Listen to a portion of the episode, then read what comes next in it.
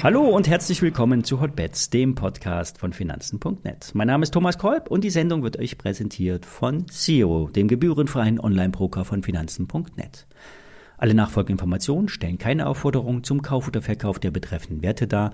Bei den besprochenen Wertpapieren handelt es sich um sehr volatile Anlagemöglichkeiten mit hohem Risiko. Dies ist keine Anlageberatung und ihr handelt auf eigenes Risiko. Ja, mit der Erholung hat es gestern nicht geklappt. Doch was nicht ist, kann noch werden. Die amerikanischen Indizes machen sich warm, um zumindest für ein paar Tage anzusteigen. Ob man das dann nun als Santa Claus Rally oder als normalen Bounce betiteln will, ist egal. Hauptsache, es geht aufwärts. Wenn wir eine dynamische Erholung bekommen, würden vor allem die Aktien von Apple, Google, Microsoft und auch Amazon davon getroffen werden. Apple und auch Amazon kommen charttechnisch in, charttechnisch in sehr breite Unterstützungsbereiche. Klar können die auch brechen, doch die Chancen sind kurzfristig eher auf der Long-Seite, bevor es dann wieder abwärts geht.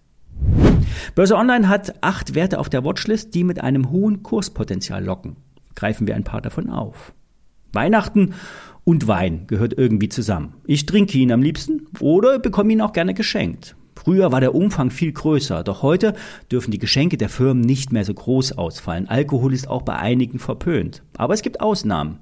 Also wer gerne guten Wein trinkt, kann ihn auch getrost verschenken, nur darf er nicht aus dem Supermarkt sein.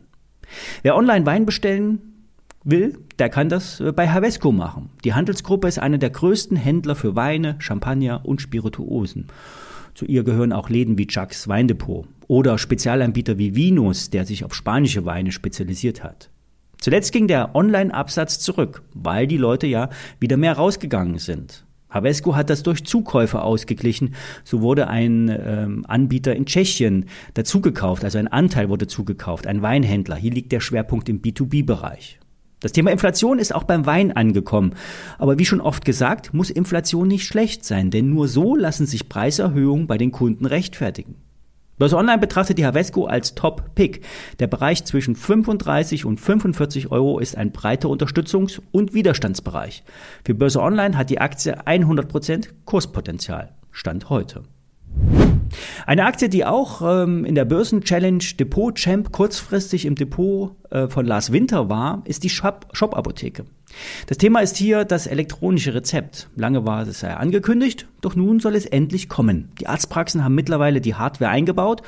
Teilweise musste etwas Druck ausgeübt worden, äh, werden, doch nun scheint es zu gehen. Klar werden die Patienten damit Probleme haben, vor allen Dingen die Älteren. Doch das wird sich über die Zeit dann geben. Das E-Rezept ist für die Shop-Apotheke wichtig, weil auf rezeptpflichtigen Medikamenten deutlich höhere Margen liegen. Und wer einmal bestellt hat und zufrieden war, könnte das dann auch immer machen. Es ist ja auch mittlerweile üblich, dass die Apotheken die Medikamente bestellen müssen und dann in ein paar Stunden später oder am nächsten Tag erst abholbereit sind. Warum nicht dann gleich liefern lassen?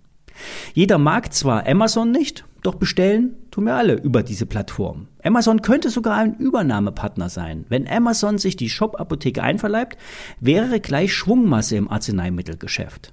Die alten Kurse von 250 Euro sind komplett unrealistisch. 75 Euro aber schon. Die letzten Tiefs waren bei 37 Euro.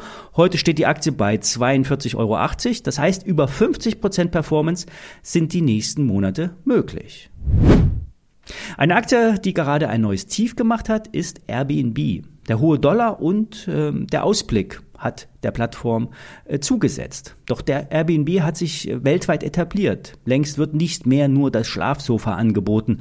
Von Apartments bis hin zu Luxusvillen ist alles im Angebot. Die Plattform ist international etabliert, garantiert ein hohes Maß an Sicherheit für den Vermieter und für den Mieter. Selbst wenn es Streit gibt, duckt sich Airbnb nicht weg. Konkurrenzprodukte wie Booking verlangen extrem hohe Provisionen, vor allen Dingen von Hotels. Bei Wohnungen und Häusern ist Airbnb die Marke. Und das sollte sich langfristig auch im Geschäft und im Aktienkurs bezahlt machen. Gestern ist die Aktie an der Nasdaq unter das letzte Tief bei 87 Dollar gefallen. Das kann jetzt noch als Ausrutscher abgetan werden. Würde jetzt schnell eine Erholung einsetzen, kann es auf das Sommerhoch von 127 Dollar gehen. Börse Online hält sogar 175 Dollar für möglich. Die Bewertung ist mit über 50 Milliarden US-Dollar kein Leichtgewicht. Das KGV müsste bei um die 30 liegen. Wer dem Braten nicht traut, der schaut, ob die Aktie sich wieder von der Abbruchkante fortbewegt. Wenn ja, ist die Gefahr erst einmal gebannt. Für den DAX ist die Marke von 14.000 und ein paar Punkten wichtig.